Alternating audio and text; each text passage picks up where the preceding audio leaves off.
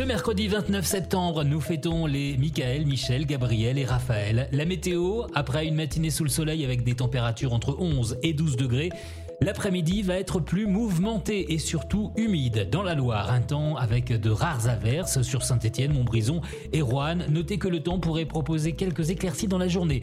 C'est donc un temps instable entre soleil et passage nuageux que nous allons passer cette journée de mercredi.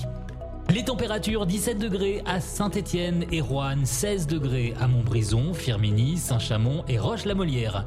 La suite, jeudi, va nous redonner de la bonne humeur avec euh, un plein de soleil toute la journée, mais une baisse de 1 degré par rapport à ce mardi. Belle journée avec 42info.fr.